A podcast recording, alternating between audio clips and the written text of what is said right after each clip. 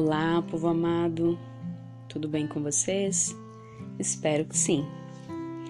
O texto de hoje encontra-se em Romanos, capítulo 15, versículos 5 e 6, que diz assim: O Deus que concede perseverança e ânimo deu-lhes um espírito de unidade, segundo Cristo Jesus, para que com um só coração e uma só boca vocês glorifiquem ao Deus e Pai de nosso Senhor Jesus Cristo.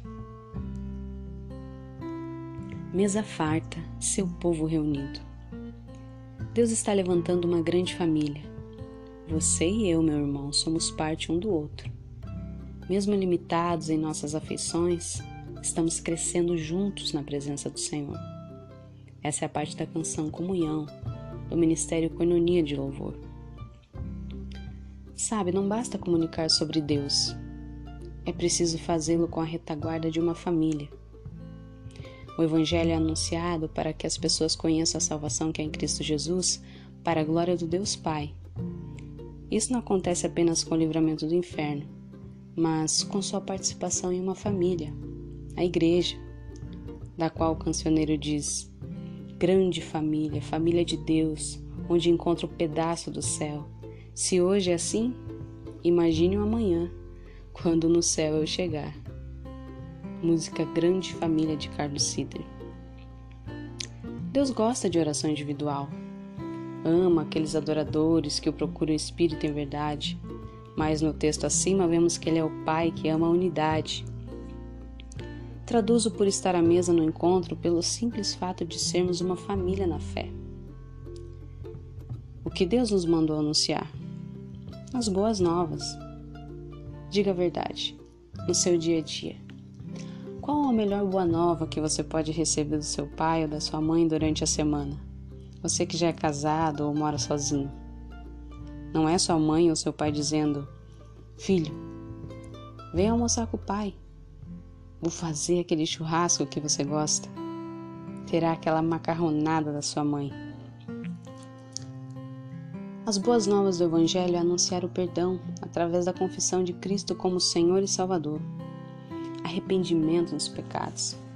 Mas na prática, o que temos para hoje nesta vida é a alegria de sermos adotados na mais linda e multiforme família do mundo, a Igreja. Podemos ter diversas opiniões sobre muitos assuntos: política, futebol. Os nossos costumes pessoais, mesmo sendo da mesma casa, criados da mesma maneira, são diferentes e às vezes a gente exagera nas opiniões, tom de voz. Mas quando chegamos diante da mesa posta, com o pai na cabeceira da mesa e a mamãe do outro, fitamos os olhos neles, na fartura proporcionada e ali as nossas diferenças se dissipam em nome do amor, respeito, comunhão e do banquete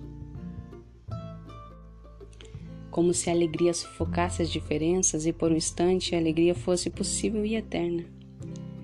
Então, por que o apóstolo Paulo teve que ser tão insistente para que os romanos perseverassem em unidade, já que é tão maravilhosa? Bem, acho que a falta de um sentimento familiar no reino é antigo, remonta aos tempos paulinos. Então, que comece por você e por mim. Vivamos o reino como filhos no banquete do Pai e quando sairmos dessa mesa, para segundas-feiras que nos assombram, que a alegria da presença do Pai, o corpo desfrutando dos nutrientes e a consciência de ter irmãos espalhados pelo mundo, mas guardados no coração, forneçam o vigor necessário para expressarmos o amor do nosso Senhor Jesus. Essa é uma mensagem com muito amor ao seu coração.